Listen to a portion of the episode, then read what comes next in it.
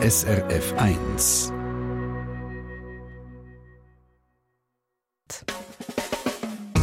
Deine Mundart auf SRF 1. Donnerstagabend auf SRF 1, das ist die Sendung «Deine Mundart». Und als erstes gehen wir in dieser Sendung nach Bern. Wir gehen noch ein bisschen weiter weg als Stadt Bern, nämlich Richtung Worb. Und wir stellen euch eine mündlich überlieferte Geschichte vor, die der Berner Autor Christoph Schwengeler jetzt in einem Buch zusammengefasst hat. Das Buch heisst «Vom Breitsch in Leue zu und wieder zurück». Und mit Breitsch ist der Breite Rhein zu Bern gemeint. Und es bringt natürlich auf Berndeutsch eigentlich zwei Geschichten zusammen. Einerseits die Lebensgeschichte vom Urgroßvater von Christoph Schwengler, Antonio Perello, und andererseits die Geschichte von den ersten Autos, die zu Bern umgefahren und dort gebaut worden sind. Simon Lütold aus der Mundart-Redaktion hat das Buch gelesen und mit dem Christoph Schwengler geredet. Am besten steigen wir gerade direkt in die Lebensgeschichte von Antonio Perello ein, am Urgroßvater von Christoph Schwengeler, und hören die Kurzfassung von seiner Biografie aus dem Buch. Der Christoph Schwengeler liest sie selber. Der Antonio ist 1857 in einem Seitental vom Aostadtal als Zweiter von einem Dutzend Kindern im Villa Gadianzo auf die Welt gekommen. Seine Eltern, Giulimia und Giovanni, haben dort auf einem Bauerngütli gelebt und zwei Kuhli und ein paar Geissli gehabt. Im Winter ist der Vater mit anderen Bauern geholzen, das hat einen kleinen Zusatzverdienst gebracht. Der Antonio ist nur im Winter zu Riva Valdobia, im nächsten Dorf, in die.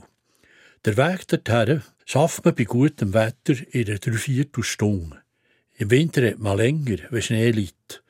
Und das hat der Bub jeden Tag zweimal müssen laufen. Im Astadtal und seinen Seitentälern hat es zu dieser Zeit für junge Leute meistens keine Arbeit gegeben. So hat auch der Antonio schon mit 14 mit anderen jungen Männern müssen auswandern und in fremdiger Arbeit suchen. Zu Fuß sind die jungen Burschen über den Mont-Cenis auf Frankreich, wo es Arbeit auf den Baustellen in der Stadt hat. Ich weiss noch, wie mir die Geschichte, dass ein Bub einfach von daheim weg muss, beschäftigt hat. Aber nach ein paar Tagen denkt man als Kind nicht mehr dran. Später habe ich immer wieder das eine oder andere über Antonio vernommen, etwa, dass er als junger Maler und Gipsergesell auf Bern gekommen und dort bei einem Meister in der warmen Jahreszeit auf Baustellen arbeiten. Im Winter, wenn wir wegen der Kälte nicht arbeiten können, ist bei vielen Maurer, Dachdecker, Bauschreiner, Maler und Gipser schon mal Hans Kochimeister gewesen. Man hat vom Erspartnigen aus dem Sommerhalbjahr, so gut es eben gegangen ist, gelebt. Oder Antonio hat das müssen erfahren. Aber er hatte eine Idee gehabt. Er hat sich umgetan und eins von den Marionihäuschen beachtet, in der Stadt heisse Kegel verkauft und so auch in kalten Jahreszeit ein Auskommen gehabt. Der junge Mann mit seinem fröhlichen Wesen hat bald eine treue Kundschaft gehabt Sonderbar ein kleines älteres Fräulein, das einzige Kind von einem hablichen Schneidermeister Brücker. Es hat gäng und gäng wieder ein Halt beim Maronihäusli eingelegt, für mit dem jungen Mann ein bisschen zu plaudern und zu scheckern. Ja, aus dem sind du mehr geworden oder Antonio und Caroline Brücker haben geheiratet. Die reiche Schneiderstochter hat ein Mitgift von 10.000 Schweizer Franken in die mitgebracht. Mit dem Geld ist das Ehepaar Perello über Nacht zu einem Vermögen gekommen. Mit einem Teil vom Geld ist am Aktorio möglich geworden, die nötigen Kurse zu besuchen, für die Meisterprüfung als Maler und Gipser abzulegen. Schon als Lehrling, das noch zu Lyon, hat er Gesellenprüfung mit sehr gut abgeschlossen und hat jetzt genügend Jahre als Gesell geschafft, für die Meisterkurse zu belegen. 1883 hat die englische Finanzgesellschaft Burn Land Company die eisige Kirchenfeldbrücke gebaut und damit eine Verbindung von der Stadt zum unbebauten Kirchenfeld im Süden von der Stadt erschlossen. Dafür hat die Stadt den Engländern das Land überlassen und sie haben dort Parzellen für Parzellen zur Überbauung für Häuser für eine besser gestellte Klientel verkauft.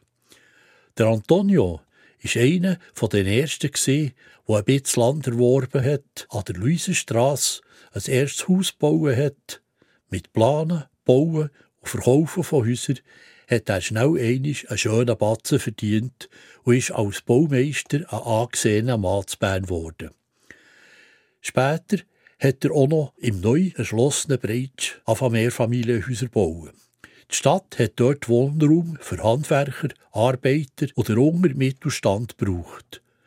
Das alles habe ich etwa von Antonio gewusst, wo 1959 das Verkehrshaus Luzern ist aufgegangen.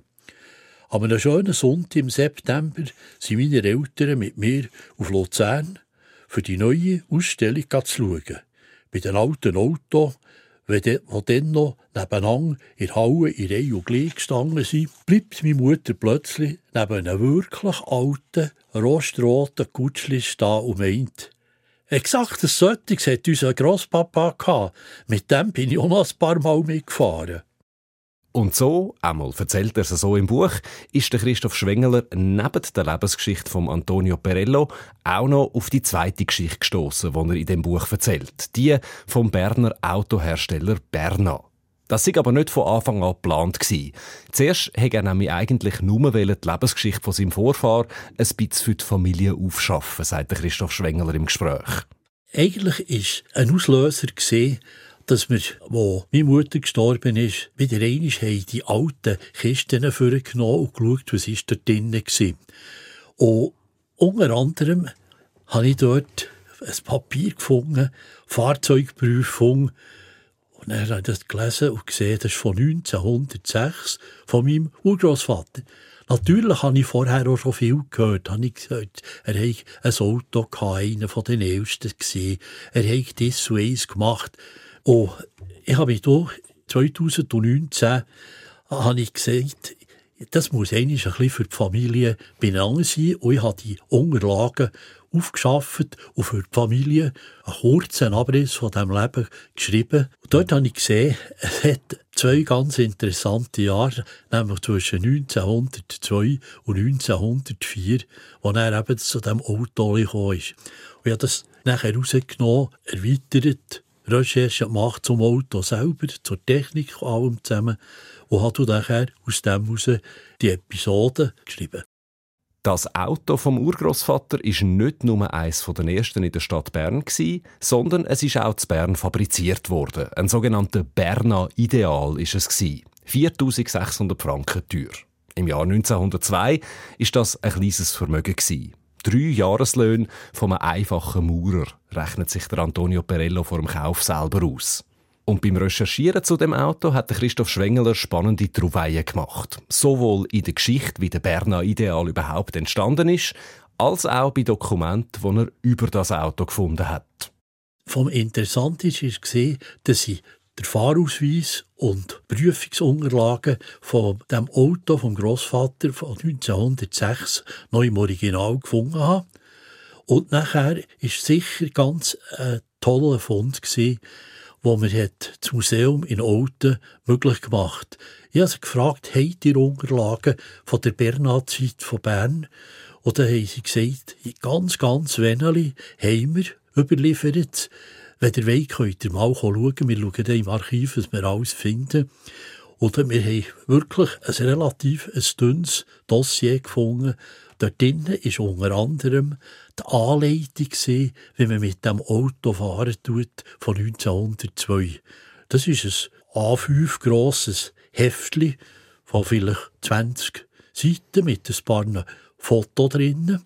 Und dort waren eine Reihe Angaben die mir nachher dazu dienen, dass ich im Prinzip einen technischen Beschrieb von dem Auto für mich machen, dass alle Sachen, die ich dort wollte erzählen, irgendwie realistisch und der Wahrheit entsprechend aufzeichnet sind. Die Fakten, die Christoph Schwengeler zusammengetragen hat, sind also mit Quellen bestens beleidigt. Aber natürlich weiß heute niemand mehr genau, wie man dann mit so einer Betriebsanleitung umgegangen wäre. An solchen Stellen war die Fantasie von Christoph Schwengeler gefragt. Ja, ich habe es so gemacht, dass ich äh, am Antonio so ein Büchlein mitgeben, wo er die Absicht hat, ein Auto zu kaufen. Er sagt dem nachher das Kochbüchlein, liest durch, macht seine Kommentare. Sind immer wieder auch Abschnitte drinnen, Originaltext, wie es eben in dieser Anleitung heisst. Und er sagt dann nachher, ja, was, was, was meint er jetzt da genau? Jetzt muss mir dann noch zeigen, am Auto selber, das lenkt mir nicht, nur in Worten. Und so äh, äh, tut man das Büchlein ein bisschen weit in die Geschichte integrieren. Sagt Christoph Schwengeler über seinen Umgang mit dem physischen Quellenmaterial zu dieser Geschichte. Neben den Dokumenten, die er in Archiven aufstöbern konnte, sei aber auch die mündliche Überlieferung in seiner Familie wichtig gewesen. Vor allem darüber, was sein Urgroßvater, der Antonio Perello, so für ein Typ war. Es hätte so ein paar Anekdoten gegeben, wie er äh, beim Autofahren dieses Ways passiert ist. Und das war rapportiert. Gewesen. Das haben sowohl meine Tante wie meine Mutter unabhängig voneinander mir erzählt. Die gesagt haben, ja, wie war der denn gewesen und was ist der denn gegangen? Und äh, wenn ich auch so Geschichten gehört habe, vor allem von der Tante Alice, die älter war als meine Mutter, habe ich gemerkt, der muss auch unwahrscheinlich ein, ein lustiger, zufriedener Typ sein, der eben auch gesehen hat, dass seine äh, Leute auch einigermaßen müssen können leben es gibt so äh, einen ganz wichtigen Teil, der steht jetzt hier in diesem Büchlein nicht. Wenn er irgendeinen Ort, einen Bauplatz hat aufgetan, ist das erste eine Wasserleitung zu bauen mit Frischwasser. Oder er hat seinen Arbeitern gesagt, schaut, Frisches Wasser löscht euren Durst genau gleich gut wie Bier. Aber Ende Woche müsst ihr nicht dem Polier für das Bier schon den Halblohn zahlen. Er hat ihnen das freigestellt, sie können machen, wie sie wollen. Aber er hat ihnen die Möglichkeit gegeben, das Geld statt die Bier daheim abzuliefern und sie daheim ein bisschen besser leben So haben meine Tante wie meine Mutter sich erinnert und die Puzzlesteine ein bisschen von Geschichte geben, die in sich abgerundet ist. Und nicht zuletzt darum, weil viele von diesen Geschichten mündlich überliefert sind, hat er gefunden, es mache auch am meisten Sinn, sein Buch eben auf Berndeutsch zu erzählen, sagt Christoph Schwengeler. Es hat mich gelostet, voilà. Ich muss sagen, ich bin ein grosser Fan von Rudolf Fontavel, von seinen Geschichten. Die tun mich selber sehr stark emotional auch packen. Und irgendwie hat es mich gedacht, die Geschichte, wenn ich schreiben wie der Großvater geredet hat, mit seinen eingesprenkelten französischen und italienischen Ausdrücken, die er in seine Sprache tut, dann ist eigentlich das Berndeutsch das, wo man auch überliefert hat, dass er das gesagt hat, dass er in dieser Art seine Sprüche gemacht hat. Ich denke ja eigentlich rundum kann man das nicht plötzlich Schriftdeutsch nehmen. Es sollte irgendwie zusammenpassen. Neben dieser Geschichte rund um Antonio Perello geht es in dem Buch aber eben auch noch um die Geschichte, wie die Autos von der Firma Berna aufgekommen sind. Auch das erzählt Christoph Schwengeler im Mix aus recherchierten Fakten und dazu erfundener Geschichte. Zum Beispiel gibt es Episoden, wie als Werbeaktion zwei von diesen Berner Autos aus der Stadt auf den Berner Hausberg Gurten rauf und auch wieder runtergefahren sind, in nur gerade 20 Minuten pro Weg. Das muss dort mal ein mediales Grossereignis gewesen sein. Mich hat an dem Teil vom Buch aber etwas anderes mehr erstaunt, nämlich, dass der Berner Ideal eigentlich ein Produkt von Industriespionage ist. Das ist richtig. der Josef Weiss, äh, der Erbauer von diesem Auto, ist an die Weltausstellung nach Paris gegangen, 1900, und hat sich neben vielen anderen Sachen auch vor allem um das Auto interessiert. Und in dieser Halle innen war ein kleines, herziges Pfoderli, die Toiturette von Dijon Bouton. Und er hat die, das Ding ganz genau angeschaut, hat gezeichnet, hat die Leute dort im Stand ausgefragt, hat probiert, an dieses oder ein Geheimnis herzukommen und hat da gefunden, etwa in dieser Größe oder in dieser Ausstattung, das wäre auch etwas, was in der Schweiz würde funktionieren und so ein bisschen verkaufen Wenn man es anschaut, sieht man, ja, das Auto ist sehr, sehr ähnlich dem, was schlussendlich der Josef Fies Bern gebaut hat. Je länger ich am Christoph Schwengeler zulasse, desto mehr kommt er ins Schwärmen und Referieren über den Berner Ideal. Und er macht auch vor technischen Details nicht Halt, sodass ich irgendwann fast das Gefühl habe, das Auto liege zerleit vor uns auf dem Studiotisch. Als ich ihn auf das anspreche, schmunzelt der Christoph Schwengeler. Ja, ich muss natürlich sagen, ich bin äh, von Berufsher her, äh, äh, komme nicht von der Physik her, und nicht unbedingt von der Literatur. Ich habe das Leben lang Didaktik von der Naturwissenschaften an der Uni Bern äh, doziert. Und ich bin natürlich sehr stark auch an den historischen Wurzeln, die hinter solchen Sachen sind, interessiert gewesen. Und die Gelegenheit, das Auto genau zu studieren und anzuschauen, ist natürlich wirklich eine Trouvaille für mich. Und ich habe manchmal gesagt zu meiner Frau, eigentlich wäre jetzt so weit, ich könnte in das Auto steigen und wir mit. Im Verkehrshaus Luzern steht tatsächlich noch einer der allerletzten Berner Ideal umeinander, aber der ist nicht mehr fahrtüchtig. Darum wird das mit dem selber umfahren wahrscheinlich eher schwierig. Aber dafür hören wir jetzt zum Schluss noch mal einen Ausschnitt aus dem Buch. Und zwar, wie es Antonio Perello ergeht, wo er einmal zu Bern umeinander ist. Sein nächstes Ziel heute ist die Baudirektion, wo ihre Büro an Bundesgasse 39 und 40 hat, also gerade am unteren Ende vom Hirschengraben. Dort hat er Rendezvous mit dem Adolf Blaser, dem Stadtbaumeister, und anschliessend noch ein zweites mit dem Fritz Jumper, dem Gerüstkontrolleur, abgemacht. Oben am Schanzenstutz überlegt sich der Antonio noch, ob es echt opportun wäre, in die kleine Übersetzung zu schalten. Er schaut ab gegen die Laupenstrasse und sieht, es kommt weder ein Feuerwerk noch eine Kutsche, auch kein Reiter ist unterwegs. Nein, ich bleibe gerade im schnellen Gang und lasse das Auto trollen. Ich nehme nur den Gas ganz zurück, das lenkt. Das macht er auch so und ist jetzt doch erstaunt, wie sein Tempo grösser und grösser wird und er mit Feichli Schuss gegen die Kreuzung mit der Laupenstrafe zufährt. Dort, wo heute Adrian von Bubenberg mit der Hand zeigt, wie hoch der Dreck in der Laupenstrasse steht, steht der Stadtpolizist. Es ist der Gerber-Fritz in voller Montur mit dem Giaco auf dem Kopf und einem Säbu an der Seite. Halt! Halt! Herr Perello! Halt! Brüllt er dem schnellen Gefährt nach und grad noch einmal, halt verdammt, der Gottfried Stutz.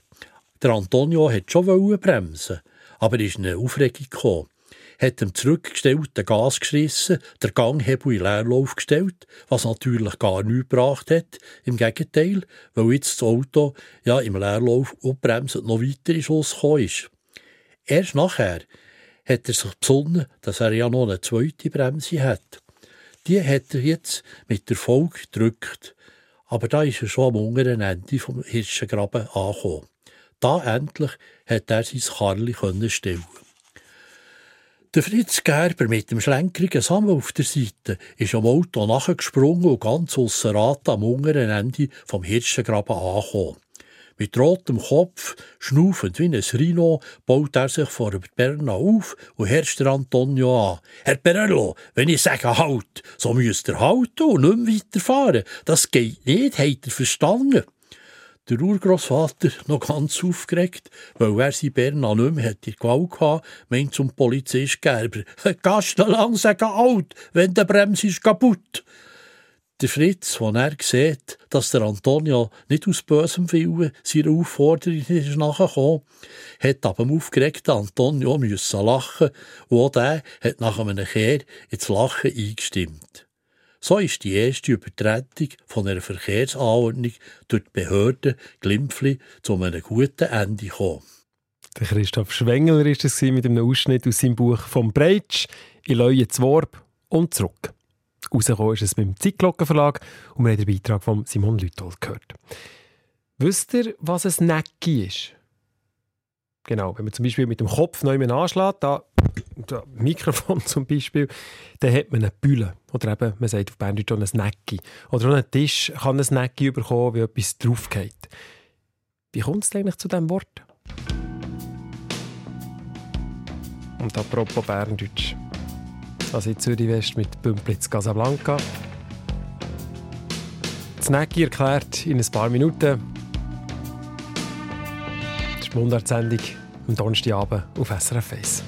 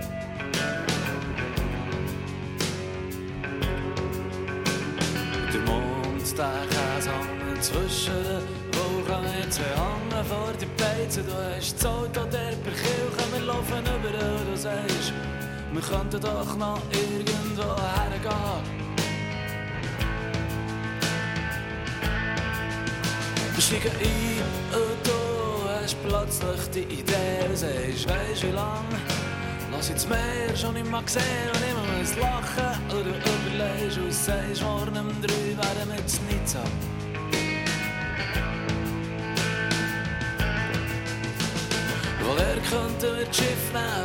wir eine Karte von dir, der soll nochmal anfangen, anfangen. Und nicht auf uns warten, es wird Sommer oder Herbst. Und Casablanca tönt doch besser als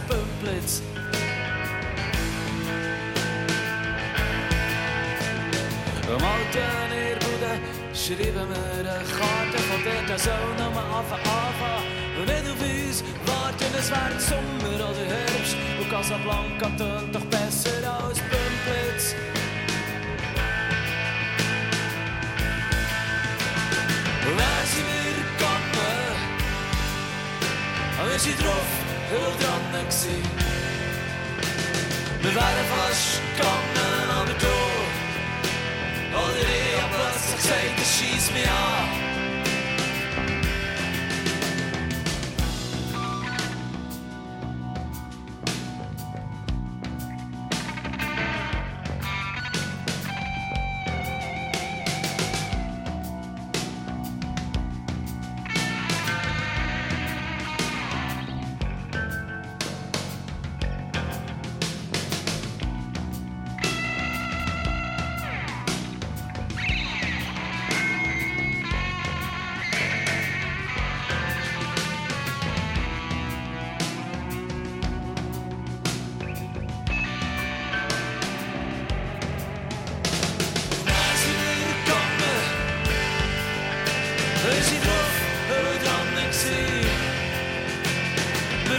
rush coming out the door. Och det van jag plats var sig till kyss mig av. Världslivet kommer. Men sitt ruff De drömmer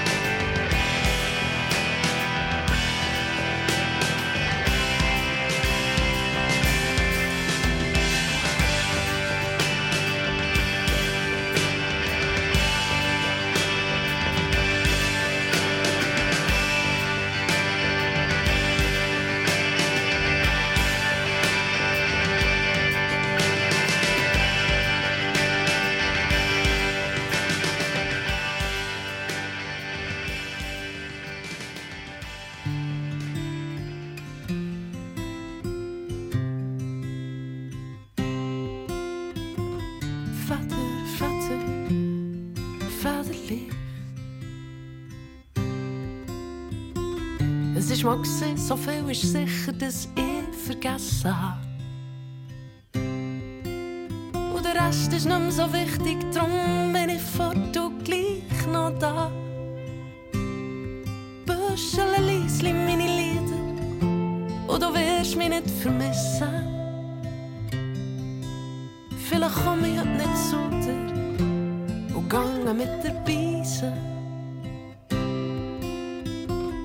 Wenn das alles zusammen nicht gelogen ist, dann ist es wenigstens nicht wahr. Wenn die Sonne kommt, dann bin ich fort. Es hat mich aufgezogen, ich bin geflogen. Federlicht.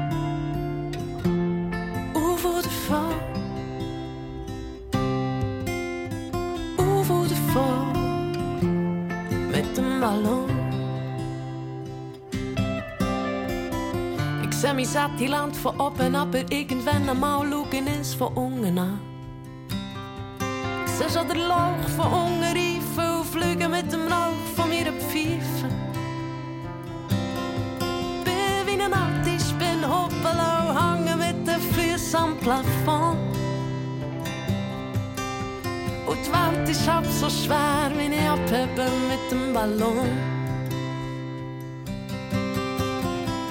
Sämmli ist aus Luft und Gras.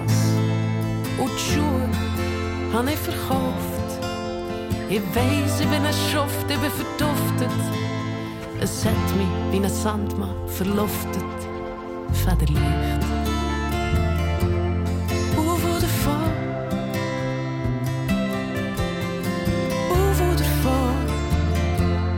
Mit dem Ballon. Ich weiss, es gibt einen Himmel, der ist blau. Und in diesem schwebe ich davon. Und ich fühle mich so frei mit mir allein, muss gleich oben runterkommen. Sagt nur Päpst, du Abstinenzler besser machen, nur der liebe Gott weiss von nichts. Es ist nicht wie bei einer Bude 4, wo es geht, sondern für die ganze Unendlichkeit. Und wenn das alles zusammen nicht gelogen ist, dann ist es dann wenigstens nicht wahr. Wenn die Sonne kommt, dann bin ich fort. Es hat mich aufgezogen, ich bin geflogen, Federlicht.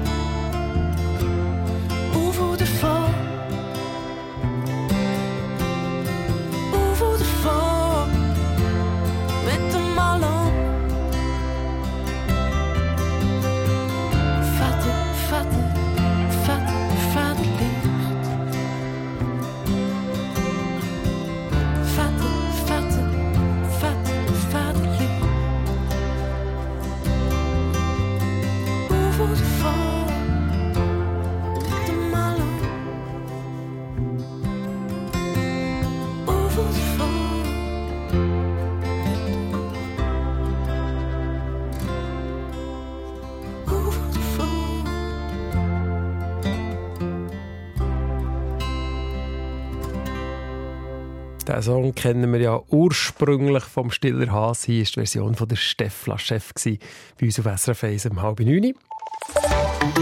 SRF Verkehrsinfo von 20.31 Uhr in der Zentralschweiz auf der A2 Richtung Basel zwischen, Sempach und dem Eichtunnel Stau nach einem Unfall. Die linke Spur ist gesperrt. Wie sagt ihr so einem, einem kleinen Schaden?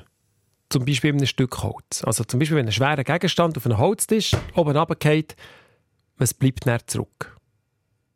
Für unsere Hörerin, Edith Schwander aus Notwil im Kanton Luzern, Kanton Luzern wäre das ein klarer Fall. Das ist es Necki. Edith Schwander hat uns geschrieben, sie habe diesen Begriff von ihrer Mutter gelernt. Sie sei sich aber nicht sicher, ob das einfach eine Erfindung von ihrer Mutter sei. Darum möchte sie von unseren Mundartexperten gerne wissen, ob das so ist und wo der Ausdruck Necki eigentlich herkommen könnte. Simon Lütold hat sich auf die Suche gemacht. Also, die einfachste Antwort am besten gerade voraus. Nein, der Ausdruck Necki ist sicher keine Erfindung von der Edith Schwander, ihrer Mutter. Der ist nämlich laut dem Schweizerischen Idiotikon sowohl im Mittelland als auch in der Zentralschweiz ziemlich weit verbreitet. Laut dem Wörterbuch kann ein Necki mehrere Sachen bezeichnen. Nämlich erstens einen leichten Schlag oder Stoß, dann aber auch die Verletzung, die von dem Stoß kommt und der Schaden, der hinterher davon zurückbleibt. Und nicht nur Sachen können das Necki überkommen, sondern auch Menschen. Kleinere Narben am Körper kann man nämlich auch als Necki bezeichnen und jemandem ein Necki versetzen heisst jemandem eins hauen. In meinem Zürcher Dialekt und auch sonst in der Nordostschweiz würde man statt Necki wahrscheinlich eher Hick sagen. Das steht im Idiotikon als Teilsynonym zum Necki. Hick bezeichnet laut dem Idiotikon einen Einschnitt mit einem schneidenden Werkzeug. Ein Hick kann aber auch eine Markierung, zum Beispiel auf einem Werkzeug sein, eine eingeprägte oder rausgeschnitzte Marke, wem das gehört oder wer es hergestellt hat. Beim Hick ist die Herkunft vom Wort ziemlich klar. Das kommt vom Verb hacken. Ein Hick ist dort, wo man etwas rausgehackt hat. Beim Wort Necki ist es aber ein bisschen schwieriger. Dort liefert das Idiotikone keine direkte Erklärung zu der Herkunft, darum könnte man jetzt höchstens spekulieren. Das Nomen Necki hängt sicher zusammen mit dem Verb neckele. Neckele oder neckle heisst, dass man ohne einen rechten Zweck an etwas umtändelt. Und zwar häufig auch ohne Talent oder Können.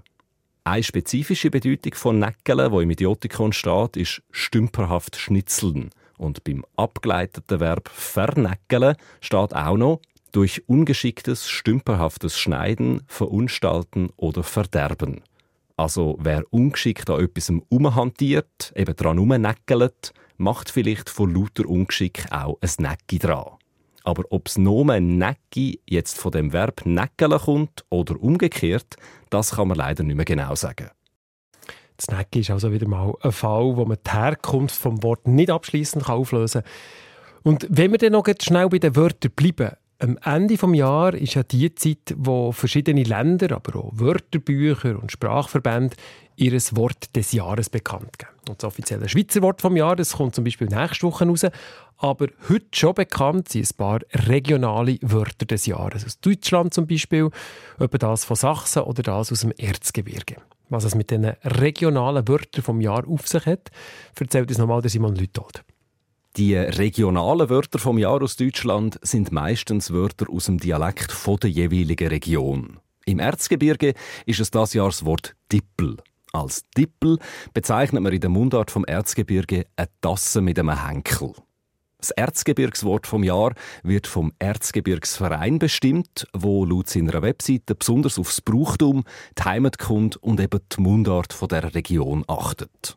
Darum ist es auch nicht so erstaunlich, dass der Verein mit Tippel jetzt nicht etwas brandaktuelles oder zeitgeistiges zum Wort vom Jahr erklärt hat, sondern einfach ein altes Mundartwort, wo man nicht vergessen soll. Und ähnlich ist es auch beim sächsischen Wort vom Jahr. In Sachsen ist das sogar ein erklärtes Ziel vom Komitee und von der Stiftung, das Wort des Jahres auslesen. Es geht darum, Zitat, die Sprache der Sachsen zu pflegen und die Mundart als wichtigen Teil der deutschen Sprache zu fördern. Bei diesen deutschen Regionalwörtern heimetümmelt es also schnell ein bisschen. Das sächsische Wort vom Jahr ist Butsch. B-U-D-Z-S-C-H. Butsch. Und laut der Erklärung vom Komitee kann man das eigentlich gar nicht richtig übersetzen, sondern nur umschreiben. Es ist ein sonderbares, wunderliches Gefühl. Zum Beispiel können einem eine Situation putsch vorkommen, aber auch Menschen oder sogar Zeiten, wo man drin lebt. Einfach etwas, wo einem in einem weiteren Sinn ein komisch vorkommt. Putsch ist die sächsische Dialektvariante vom hochdeutschen Wort putzig, wo eben nicht nur herzig kann sondern laut dem Wörterbuch der Grimm-Brüder auch seltsam und wunderbar. Putzig kommt nämlich vom Nomen Putz oder Putzemann und das bezeichnet eine Fastnachtsfigur, ein Poltergeist oder eine Vogelscheuche. Also durchaus eine merkwürdige oder eben eine putsche Gestalt. Es gibt aber auch eine Ausnahme bei den deutschen Regionalwörtern vom Jahr. Das plattdeutsche Wort vom Jahr ist nämlich durchaus aktuell. Es ist die plattdeutsche Variante vom Wort Frieden, wo man laut dem norddeutschen Rundfunk so ausspricht. Frieden. Also mit dem typischen norddeutsch gerollten R. Und damit Sie es gerade noch mal hören, da auch noch eingebaut ist plattdeutsche Sprichwort vom Jahr. Leifer durch Brot in Frieden als Kauken und Braten in Streit. Lieber trockenes Brot im Frieden als Kuchen und Braten im Streit, würde das übersetzt heißen. Und die Erklärung, warum ausgerechnet Frieden das plattdeutsche Wort vom Jahr soll sein, die ist sehr einfach. Es ist nämlich als hoffnungsvolles Motto fürs nächste Jahr denkt. Bei den regionalen deutschen Wörtern vom Jahr gibt es also so zwei Lager, ein paar wenige aktuelle und dann aber vor allem solche, die einfach schöne Mundartwörter sollen in Erinnerung behalten Gestern Nacht hat es 9 in Tramstadt, hey jetzt Depot zu gehen. Plötzlich niemand weiss, warum sie Schienengleis verlassen. Ist zum Himmel aufgeflogen und der Nadi nah. In der Nacht verschwunden, ohne Spuren zu hinterlassen. Sieben Hunde haben kläglich gejault, grad wo das ist geschehen. Um den kalten Windstoss ist der Montbichou allein. Und es hat den Betrunkenen, was als einzige hat gesehen. Durch die leeren Straßen brüllt, oh Herr Jemine. Das hat einem Polizist, der der zur Stelle war, Hühnerhaut eingejagt, dass er ein Ei hat gelegt dabei. Und eine Frau hat gedacht, wie nützlich doch die Zucker sind. Hat sie genommen und prägelt, bis es Stierenauge war. Doch der Stier ist aus der Pfanne, draus brennt und davon. Die Frau hat angefangen brüllen laut und hat der Morde Bis der Stier sich in ein Tram verwandelt hat und so. Auf den Gleis ist weitergefahren gegen das Tramdepot. Drauf ist es wieder stiller geworden und dann schliesslich Ruhe. Das neune Tram ist hinten um Rank am Depot zu. Einer hat noch gerufen, in die Fusen blasen mir in die Schuhe. Und ihr habt jetzt sicher alle von meinem Geschichtli genug. Die Venus von Bümplitz geht durch die Straße, leicht und flüchtig wie ein Gas. So unerreichbar hoch. Bockstössige Himbeerbuben, scheuch und brave Schaf, schön fön frisiert, kommen die Ubentänzig nach. Und die Spargel wachsen in Blut, Sonne kommt, es wird langsam warm.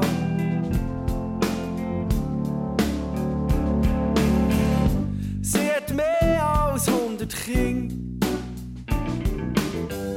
Und jeden Frühling gibt's ein neues.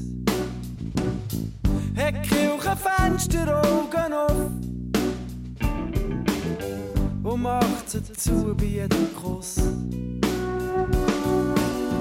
Und wenn sie lachen, werden Berge zu Staub und jedes Zehen Lederherz wird weich.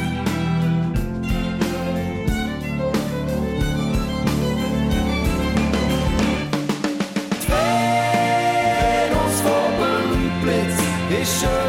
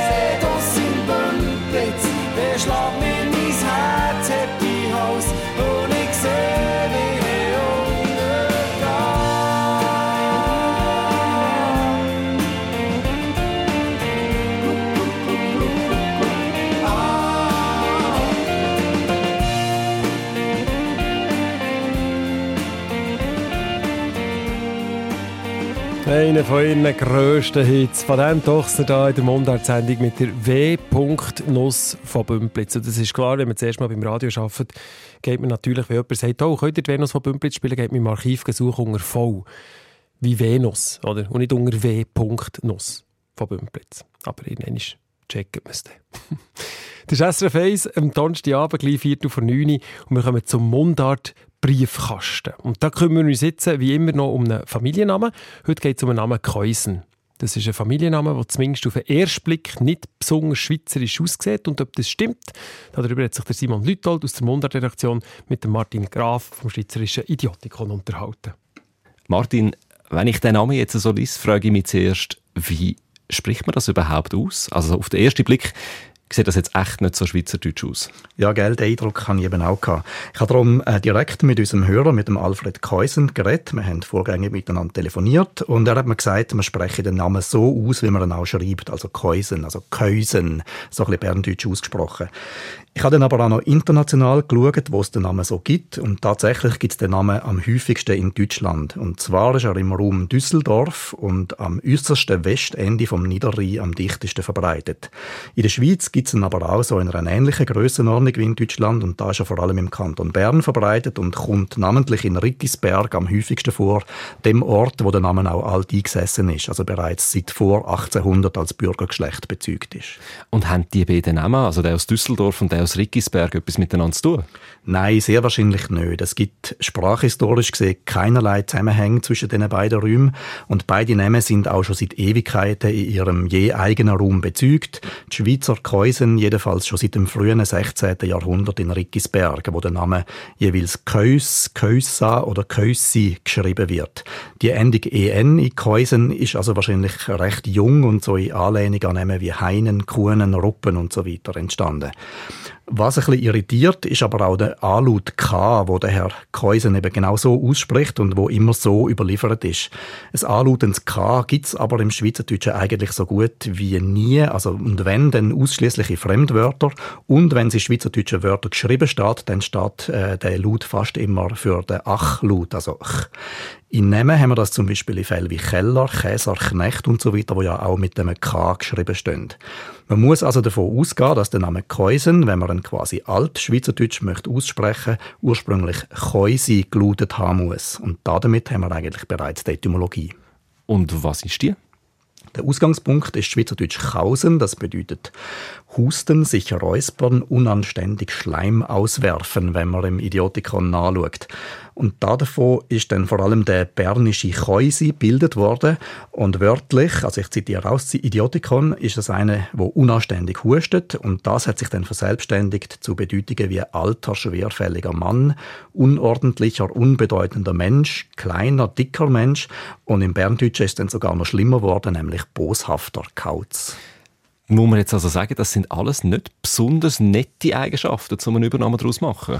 Ja, das stimmt. Aber immerhin kann man sagen, dass, sich, äh, dass die negativen Bedeutungen mit der Zeit ein bisschen verblasst sind und sich dann zu einem allgemeineren Begriff, so im Sinn von Kerl oder Typ, verselbstständigt haben.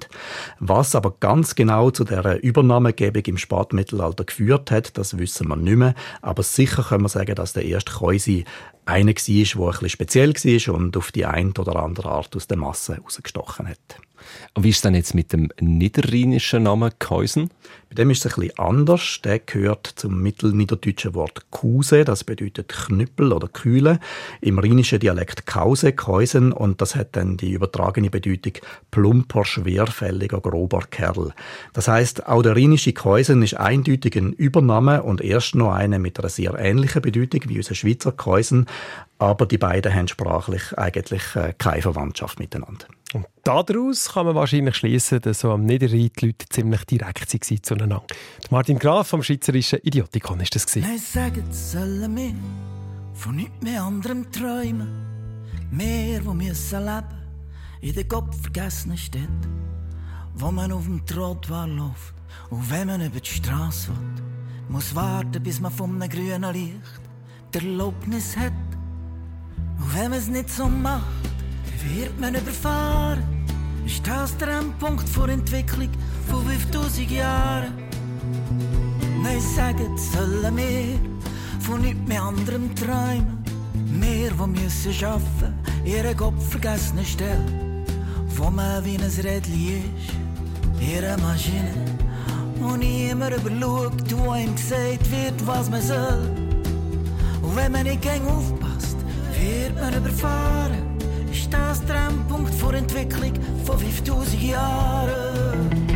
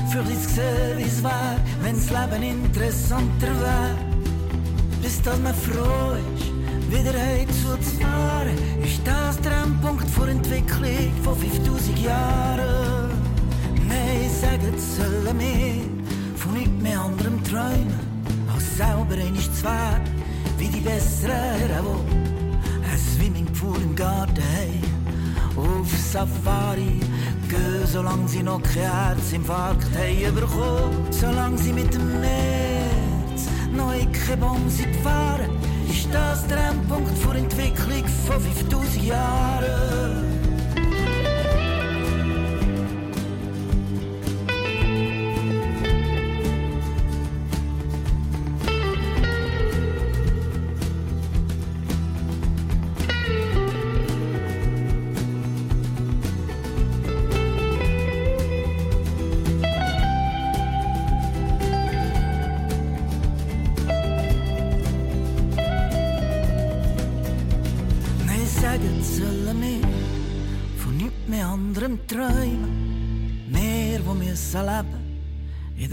Vergessenen Städten.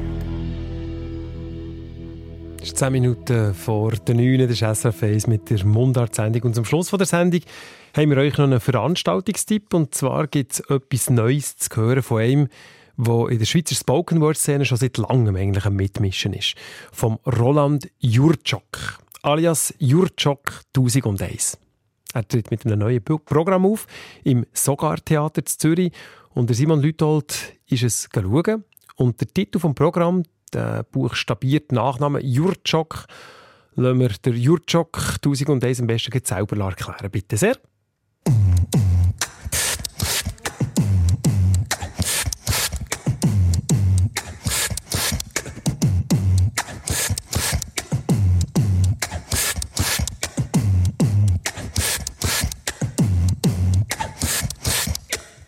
J-U-R-C-Z-O-K. J wie Jungfrau Joch, U wie Utto Kulm, R wie Rothorn, C wie Grabson John, Zermatt, Offenpass, Kandersteg.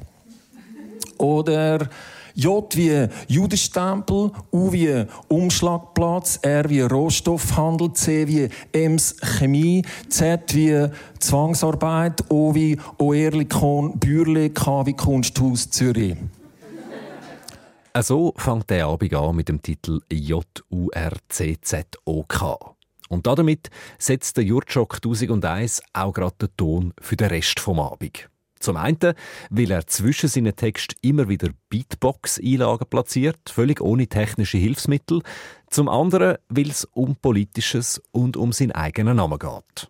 Der Jurtschok 1001 heißt bürgerlich Roland Jurtschok. Er ist Zwettischwil im Kanton Zürich aufgewachsen, als Kind von Eltern aus Schlesien. Schlesien liegt heute zum grössten Teil in Polen, hat aber bis nach dem Zweiten Weltkrieg zu Deutschland gehört. Und diese Herkunft sei von Anfang an wichtig gewesen, was darum gegangen ist, seine Identität zu finden.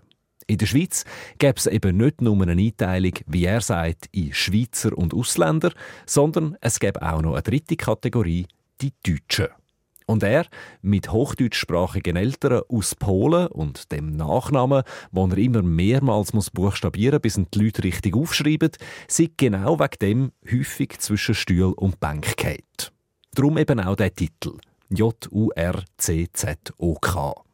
In seinem neuen Bühnenprogramm geht der Jurczok 1001 also von seinem Familiennamen aus und geht in verschiedenen längeren und kürzeren Texten am Umgang von der Schweiz mit Fremdem in Anführungs- und Schlusszeichen an.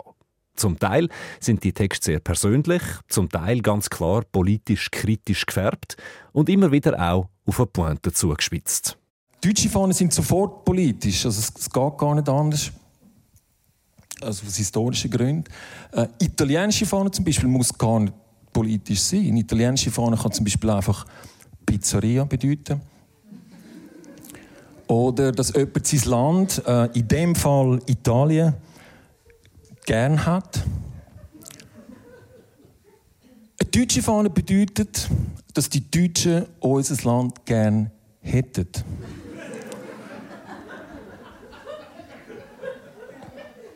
Oder zumindest mal ganz gern gehabt hätten. Dass seine Texte häufig auch politisch sind, ist beim Jurczok 1001 nichts Neues. Genauso wie sein Humor. Das Programm ist aber sicher das Persönlichste, was man von ihm bis jetzt gehört hat, weil auch die Geschichte von seinen Eltern eine große Rolle spielt, gerade in den längeren Texten, wo auch ein bisschen ruhigere Töne anschlagen. Auf jeden Fall ist JURCZOK ein Besuch wert, nur schon wegen der eindrücklichen Beatbox-Künste vom Jurczok 1001.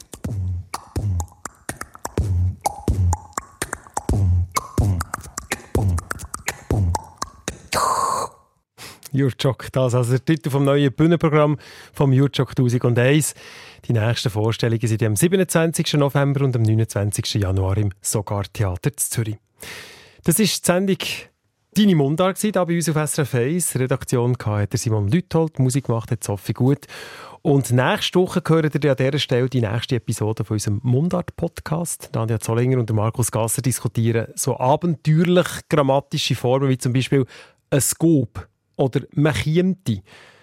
Es geht nämlich, der hat sicher schon vermutet, um ein Konjunktiv in der Mundart. Das also nächste Woche hier bei uns auf SRF 1.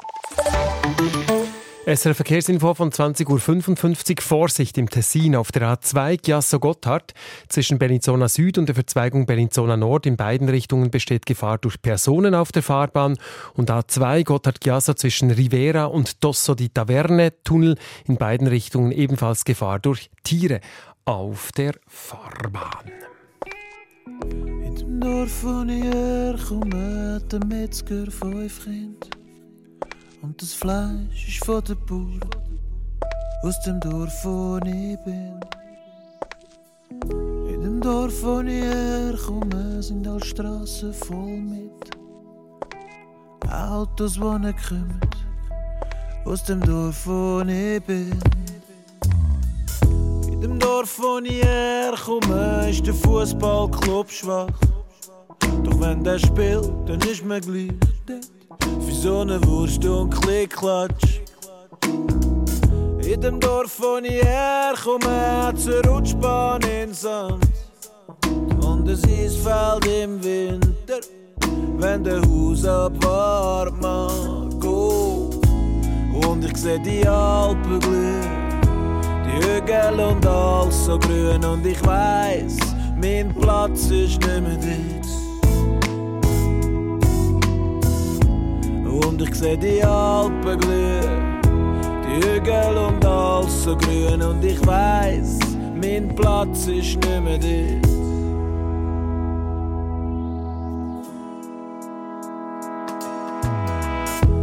Dorf, wo ich herkomme, hat's mehr Beizen als Leute. In den Killen am Sonntag geheizt wird gleich. Dorf, wo ich herkomme, wird man meistens grad grüßt. Und es ist jeder Nachttour oder der, der die Vereinskasse führt. In dem Dorf, wo ich herkomme, wird gesoffen und gelacht. Im Sommer am Grümpi, mit allen Sportlern durch Nacht. In dem Dorf, wo ich herkomme, leben Menschen, wo nie werden wegziehen von dort. Weil sie im Turnverein sind. Und ich seh die Alpen glühen, die Hügel und all alles so grün und ich weiß, mein Platz ist nicht mehr dort. Und ich seh die Alpen glühen, die Hügel und alles so grün und ich weiß, mein Platz ist nicht mehr dort. Und ich weiß, mein Platz ist. Und ich weiß, mein Platz ist.